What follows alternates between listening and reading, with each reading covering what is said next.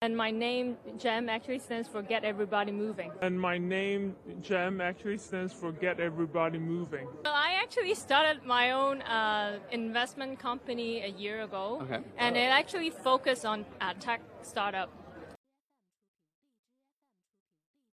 Well, I actually started my own uh, investment company a year ago. Okay. And it actually focused on uh, tech startup.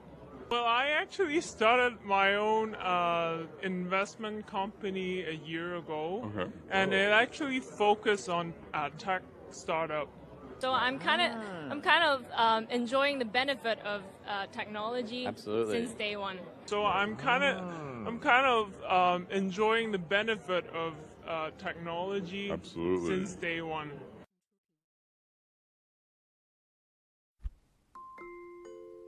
大家可以加入老师的英语学习群，跟我们一起玩着虐口语，还有来自全球各地的小伙伴一起结交口语搭档，创造一个非常好的语言学习环境，一直 speak English。OK，还有一些有关于如何通过美剧和英文歌来学习英文的资料，以及单词资料、视频，可以分享给大家。赶紧来加我的微信吧！See you really soon and have a good day. Stay tuned.